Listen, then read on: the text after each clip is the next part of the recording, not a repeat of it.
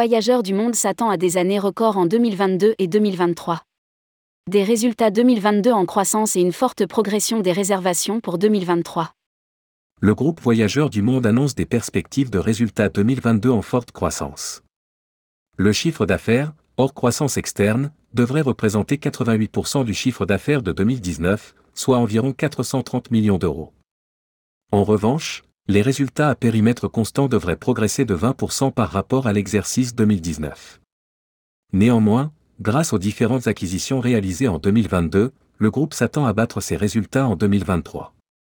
Rédigé par Jean Dalouse le jeudi 9 février 2023.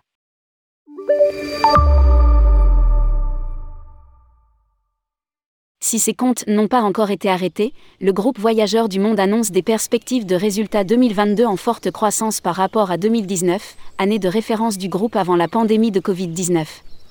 Le chiffre d'affaires, hors croissance externe, devrait représenter, comme prévu, lors de la dernière communication. Du 20 octobre 2022, 88% du chiffre d'affaires de 2019, soit environ 430 millions d'euros. En revanche, les résultats du groupe à périmètre constant, EBITDA, EBI et résultats nets consolidés par du groupe, devraient progresser de l'ordre de 20% par rapport à l'exercice 2019, ce qui confirme une évolution plus favorable que prévue. Annonce le groupe dans un communiqué. Il explique cette progression par la bonne tenue des marges ainsi qu'une maîtrise des charges d'exploitation. Certaines réductions de charges présentent par ailleurs un caractère non récurrent et ses marques Comptoir des Voyages, Binative, Original Travel, Extraordinary Journée, Terre d'Aventure, Alibert Trekking, Nomade Aventure, KE Adventure Travel et Eurofin Group. Près de 45 M euros d'EBITDA consolidé pour le groupe. Ainsi, le chiffre d'affaires consolidé du groupe, intégrant les acquisitions d'Eurofin, Voyage à vélo, 80 millions d'euros de Canada et 4,7 millions d'euros d'EBITDA en 2019, et d'Extraordinary Journée, spécialiste américain du voyage sur mesure, 13 millions de dollars de chiffre d'affaires et 0,9 millions de dollars d'EBITDA en 2019. Entrées toutes deux le 1er juillet 2022 dans le périmètre de consolidation, devrait dépasser 490 millions d'euros au 31 décembre 2022, 487 millions d'euros en 2019. L'EBITDA consolidé du groupe pourrait se situer à un niveau proche de 45 millions d'euros contre 33,6 millions d'euros en 2019, plus 34%. Le conseil d'administration de la société se réunira le 18 avril prochain pour arrêter les comptes de l'exercice, non audités à ce jour, et un communiqué sera publié le même jour après la clôture des marchés. Une croissance encore plus importante prévue en 2023.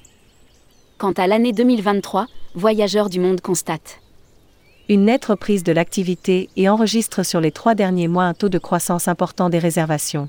Au 5 février 2023, les inscriptions pour des départs 2023 hors acquisitions effectuées en 2022, sont en croissance de 24% par rapport aux inscriptions à la même date de fin janvier 2019 pour les départs 2019. Cette progression est enregistrée sur un volume de chiffre d'affaires qui représentait, en 2019, 41% du chiffre d'affaires de l'exercice 2019. Cette tendance se manifeste davantage sur le voyage sur mesure que sur le voyage d'aventure, qui est néanmoins en progression très significative. Précise le groupe, qui constate, en outre, un accroissement du panier moyen en particulier dans le voyage sur mesure. Il s'explique selon les marques par une évolution favorable du mix destination, la croissance des prix et une augmentation de la consommation de prestations. S. Les tendances de réservation enregistrées par les sociétés acquises en 2022 sont également en croissance soutenue. Aussi, Sauf événement exceptionnel de type sanitaire ou consécutif à une dégradation de la situation internationale, le chiffre d'affaires du groupe ainsi que ses résultats pourraient enregistrer une croissance importante en 2023 comparée aux exercices 2022 et 2019, sous le double effet de la très bonne orientation des réservations et de l'intégration en année pleine des acquisitions réalisées en 2022.